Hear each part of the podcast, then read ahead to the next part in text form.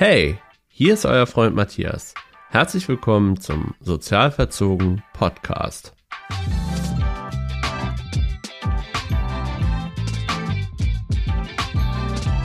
Guten Tag, liebe Eltern, guten Tag, liebe werdende Eltern und ein herzliches Hallo an alle Pädagogikinteressierten. Es freut mich, dass ihr wieder den pädagogischen Super-Podcast Sozial Verzogen eingeschaltet habt. Nein, Spaß beiseite. Freut mich einfach, dass ihr wieder da seid. Wir haben wirklich mal darüber zu sprechen, dass ihr unbedingt, unbedingt gelassener sein müsst. Und zwar nicht nur als Mensch per se, im Alltag, sondern besonders mit euren Kindern. Das ist total wichtig. Es sind so bestimmte Beobachtungen und Erlebnisse, die ich sowohl als pädagogischer Fachberater als auch Erzieher gemacht habe. Und ich merke auch im Freundeskreis, dass sich Eltern so unglaublich irre machen. Unglaublich irre und unglaublich dicht an ihren Kindern dran sein wollen. Es ist manchmal so dicht, dass sie ja kaum irgendwie atmen können. Ja, metaphorisch gesehen. Denn ihr seid so dicht dran. Ihr wollt natürlich unglaublich viele Gefahren verhindern. Ihr möchtet dem Kind zeigen, dass ihr es liebt, dass ihr immer da seid, dass ihr immer der sichere Hafen seid, dass ihr natürlich versucht, den besten Lebensweg zu ebnen, den Kinder nur haben können. Und das ist auch sehr ehrenhaft. Wirklich. Ist auch nicht streitbar oder irgendwas. Nein, das ist völlig in Ordnung und natürlich ist das Kindeswohl das A und O, wenn man Eltern ist. Man möchte überhaupt gar keinen Tag erleben, wo das Kind vor Traurigkeit weint, immer Trost braucht oder sich verletzt oder wie auch immer. Aber davon rede ich gar nicht. Ich rede von Lernerfahrungen, die wir durch unser sehr, sehr dichtes Begleiten manchmal verhindern. Ja, ich weiß, das hört sich jetzt total negativ an, soll es aber gar nicht. Ich nehme euch jetzt mal durch drei typische Elternbeispiele mit, um euch ein bisschen verständlicher zu machen, worauf ich hinaus möchte. Vielleicht versteht ihr dann, dass es auch wirklich gut ist, Gelassenheit zu leben und dafür gibt es auch einen Ansatz. Den nenne ich euch dann später. Kennt ihr Situationen, wo eure Kinder mit anderen Kindern im Konflikt sind, wo entweder total viel gebrüllt wird, vielleicht ist das auch ein bisschen handgreiflich, das eine Kind schubst, euer Kind oder euer Kind schubst das andere Kind, wie auch immer. Es ist möglicherweise ein fremdes Kind oder das Kind des Nachbarn, der besten Freundin, Freund. Und dann denkt ihr euch, oh nein, Ungerechtigkeitsalarm, nein, nein, nein, zu heftiger Konflikt und panisch rennt ihr dazwischen und ergreift Partei. Manchmal für euer eigenes Kind, dann ist natürlich blöd für das andere Kind und manchmal sogar für das andere Kind und dann ist es wieder blöd für euer Kind, weil es sich denkt, hä, Moment mal, Mama oder Papa, warum seid ihr gegen mich? Ich, ich, ich brauche doch eure Unterstützung. Konflikte sind das täglich Brot in der Kita. Ihr glaubt gar nicht, wie oft am Tag Konflikte zwischen Kindern entstehen. Das kann ich an einer Hand, nicht mal an zwei Händen abzählen, denn es ist ein wichtiges Erlebnis, damit wir uns sozial einordnen können. Wir suchen nach Rollen, wir suchen nach Positionen. Auch Kindergruppen sind hierarchisch. Da gibt es den Ansager, da gibt es den Mitmacher, da gibt es den Bestimmer. In der Kita wird natürlich geschaut, dass Konflikte nicht eskalieren, dass es nicht super handgreiflich wird oder Ausdrücke fallen oder ein Kind ultra erniedrigt wird. Eltern haben natürlich eine gewisse Emotion in ihrer Reaktion. Deswegen rennen sie auch so panisch hin, versuchen irgendwie diesen Konflikt zu brechen. Nicht unbedingt zu lösen, sondern wirklich zu brechen, damit das eigene Kind, vor allem das eigene Kind, keinen Schaden abbekommt. Sowohl psychisch als auch physisch. Und das ist natürlich in erster Linie total okay. Nichtsdestotrotz ist es total wichtig für das Kind, diesen Konflikt zu erleben. Mit all der Konsequenz. Und versuchen, diesen Konflikt möglicherweise zu lösen. Hätten wir vielleicht 30 Sekunden oder eine Minute länger gewartet als Elternteil, hätte das das Kind vielleicht gelöst. Oder beide Parteien hätten sich auf einen Kompromiss geeinigt. Dann hätte man sich nicht um die Schippe oder um den Bagger streiten müssen, sondern der Bagger wird einfach überlassen und mit der Schippe getauscht. oder man spielt plötzlich zusammen. Je nach Alter, je nach Entwicklung, je nach Sprach- und Sprechkompetenz und so weiter und so fort. Spielt alles mit rein. Konfliktverhalten im Kindesalter ist was ganz anderes als ein Konfliktverhalten zwischen Erwachsenen. Kinder erproben ein persönliches Standing. Sie versuchen, ihre eigene Meinung kundzutun, ihren eigenen Willen auch durchzusetzen und möchten dem anderen gegenüber verstehen zu geben, wo die eigenen Grenzen sind. Wenn ihr also als äh, Mama oder Papa da stetig eingreift, dann wird es irgendwann so sein, dass sie sagen, so, jetzt hole ich meine Mama, jetzt hole ich meinen Papa und dann gibt es aber Ärger. Wollen wir das? Nein. Wir wollen, dass Kinder selbst Probleme lösen. Wir wollen, dass Kinder selbst ihre eigenen Grenzen setzen und vor allen Dingen deutlich machen. Denn das macht sie stark, das macht sie selbstbewusst und mutig. Und so erfahren sie auch ein Gefühl für Gerechtigkeit. Erstmal für Eigengerechtigkeit, dann aber auch wiederum Gerechtigkeit für Situationen, wo sie gar nicht beteiligt sind, sondern wahrscheinlich Helfer sind. Und wenn sich Kinder untereinander helfen in Konfliktsituationen, ist das total super. Das ist ein sehr dynamischer Gruppeneffekt und vor allem eine sehr empathische Handlung. Aber die können sie ja auch nur noch mal richtig leben und erleben, wenn sie verstehen, dass man Konflikte auf bestimmter Verhaltensbasis üben kann. Und natürlich sind wir Vorbild. Und da kommen wir wieder doch zu den Eltern zurück. Versucht in euren Konflikten authentisch zu sein, aber auch achtsam zu sein. Denn die Kinder schauen sich das ab von euch. Sie gucken genau hin, ob ihr sehr temperamentvoll seid, ob ihr die Türen schmeißt, mit irgendwelchen Sachen nach dem Konflikt eine Partner schmeißt, oder ob ihr ruhig redet, Verständnis zeigt, trotzdem, selbst wenn eine Ungerechtigkeit vorliegt. Sie sind sehr, sehr genaue Beobachter, wie ihr euch in Konfliktsituationen verhaltet. Und diese Beobachterrolle möchtet ihr vielleicht auch mal ausprobieren. Ich lade euch wirklich dazu ein, mal mehr Beobachter in Konfliktsituationen zu sein. Vertrauen in die Fähigkeiten eurer Kinder zu legen und zu sehen, Mensch, mein Kind ist in der Lage, das komplett zu lösen. Und wenn es irgendwo hadert, hapert, stolperig ist, wie auch immer, dann könnt ihr immer noch Hilfestellung geben. Es geht nicht darum, ganz wegzugucken und zu sagen, ach Mensch, ja, Konflikt, cool, ich mach mal, ich gehe mal jetzt hier mir einen Kaffee holen und die klären das schon und irgendwann prügeln sie sich, cool. Nein, darum geht's gar nicht, sondern weniger einzubringen. Schafft mein Kind das? Schafft mein Kind das nicht?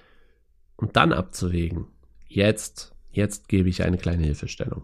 In einer anderen Situation sind wir ein wenig ähnlich. Auch hier geht es um Gefahr.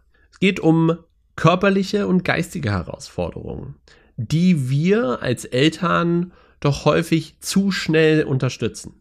Ja, das ist ganz einfach gesagt das Klettergerüstmoment. Ihr seht, euer Kind klettert eine Leiter hoch und höher, was es vorher vielleicht noch nicht gemacht hat. Und bevor natürlich irgendein großer Unfall passiert, geht ihr in die Nähe. Ihr haltet das Kind vielleicht sogar fest. Ihr versucht Hilfestellung zu geben, obwohl das Kind euch gar nicht darum gebeten habt. Aber zur Sicherheit, und zwar zu eurer eigenen Sicherheit, gibt ihr Unterstützung oder, wenn es sogar ganz doof läuft, in Anführungsstrichen, holt ihr das Kind da wieder runter, aber ihr sagt, nein, das ist noch zu hoch, das ist noch nichts für dich.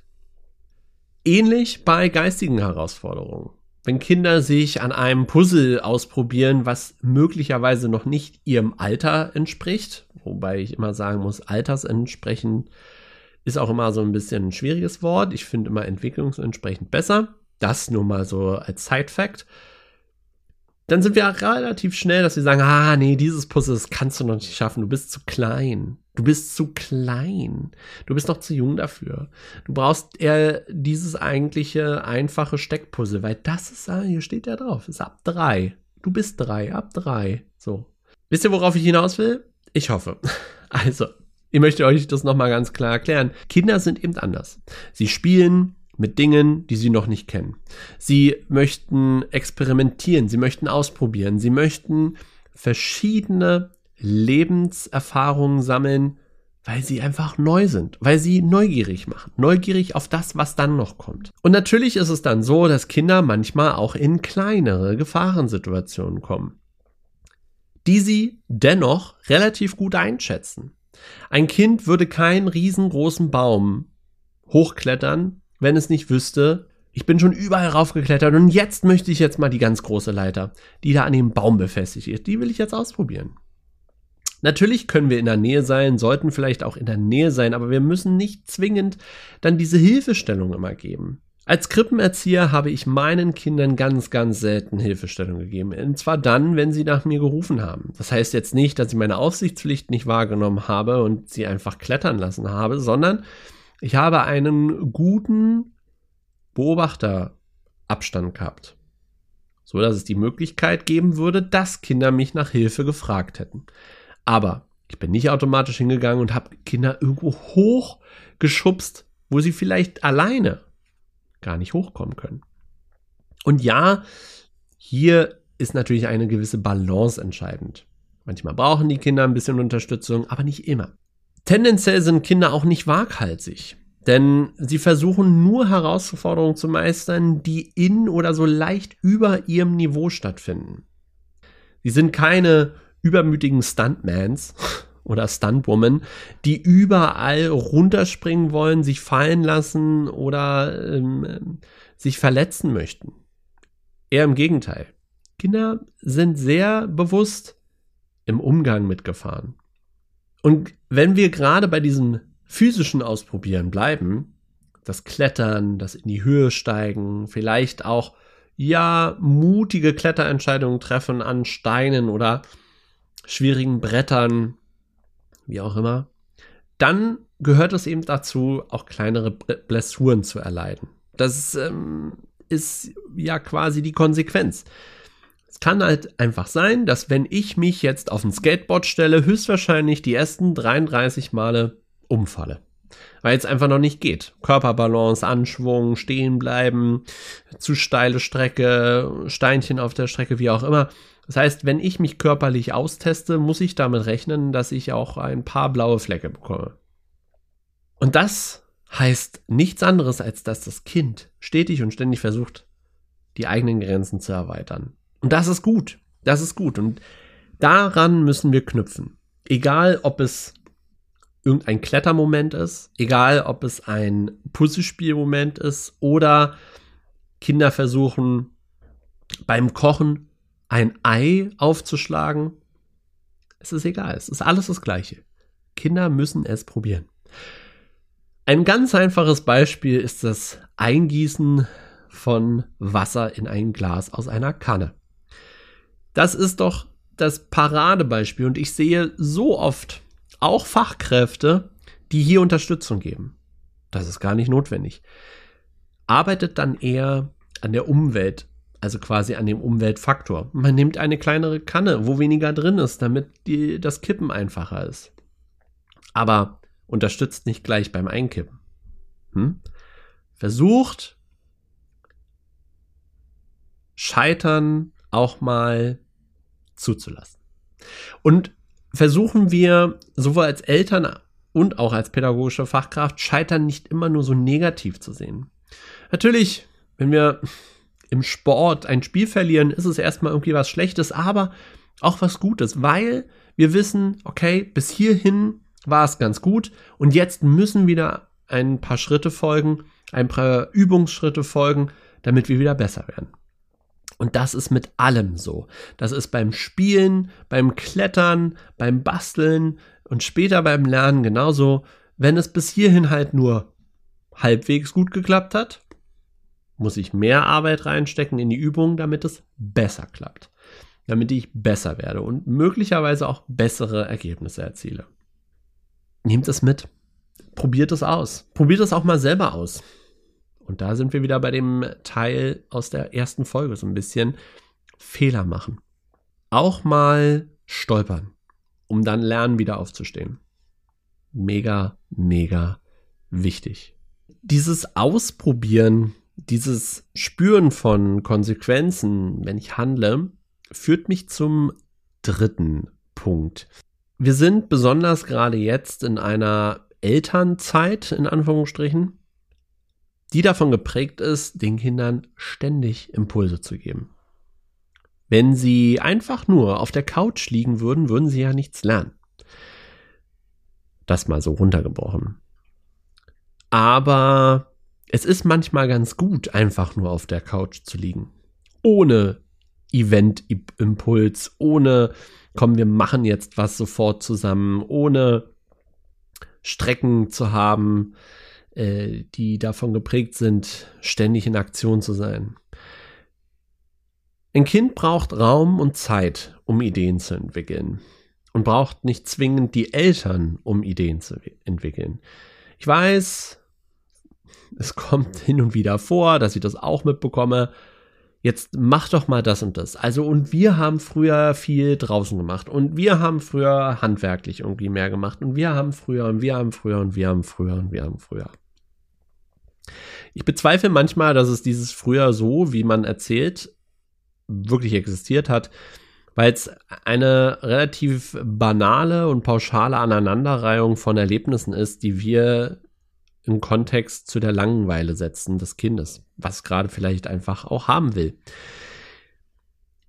Wir tun meistens so, als wenn wir immer Action hatten. Das stimmt aber nicht. Das äh, muss ich wirklich äh, revidieren an dieser Stelle. Ich kann mich an viele Tage erinnern, wo ich äh, einfach auf dem Bett gelegen habe, mir noch ein Hörspiel angehört habe oder ein, eine Fernsehserie geguckt habe und danach erst in Aktion getreten bin, weil ich dann genug hatte, wenn er noch gesagt hat, ach Mann, los geht's, komm, wir gehen jetzt nochmal doch raus, war jetzt genug Fernsehen. Jetzt sagt ihr bestimmt wieder, oh, naja, Fernsehen, also Fernsehen, von Fernsehen kriegen die nie genug. Naja, doch, wenn die Alternativen da sind, dann machen Kinder schon auch was anderes. Äh, Brief und Siegel. Denn am Ende ist entscheidend, wie impulsreich die Umgebung gestaltet ist. Wenn wir den Kindern viele Möglichkeiten bieten, damit es sich ausprobieren kann, damit es Spielideen entwickelt, dann kommen sie auch selber früher oder später darauf. Sie brauchen also nicht immer uns Eltern, die die Woche durchtakten. Montag Spielgruppe, Dienstag Musikgruppe, Mittwoch Sport, Donnerstag Ausflug mit Oma, Freitag Einkaufen mit Papa, Samstag ähm, ist dann wieder Action, weil Familie kommt oder man geht in irgendeinen Freizeitpark oder geht in irgendein Museum. Äh, Sonntag ist dann auch schon wieder was und dann ist sieben Tage die Woche voll Action. Brauchen Kinder nicht. Brauchen Kinder nicht. Manchmal braucht ein Kind einfach nur einen Wald. Manchmal braucht ein Kind einfach nur einen kleinen Spaziergang. Manchmal braucht ein Kind einfach nur die Couch. Und besonders bei Schulkindern äh, beobachte ich das auch sehr häufig, dass sie äh, unter solchen Eventzwängen stehen. Ja, Sportvereine sind total wichtig, definitiv, aber es ist auch wichtig, Zeit zu haben als Kind, das, was so passiert, zu reflektieren, in Kontext zu setzen, zu verarbeiten. Und da hilft es einfach manchmal auch, wenn man vor der Playstation sitzt. Oder wenn man einfach nur in die Luft starrt. Oder wenn man äh, stundenlang mit der besten Freundin oder mit dem besten Freund über WhatsApp schreibt. Später dann, als Jugendlicher. Als Kind, klar, das wisst ihr selber, Kinder sind in Aktion, die wollen dann hier, die wollen dann da. Und hier würde ich auch sagen, impulsreiche Umgebung schaffen. Dann beschäftigen sich Kinder auch manchmal alleine. Aber auch nicht immer. Kinder im Alter unter sechs wollen sich gar nicht alleine beschäftigen. Die brauchen den sozialen Kontakt. Sind sie auch gewohnt von der Kita.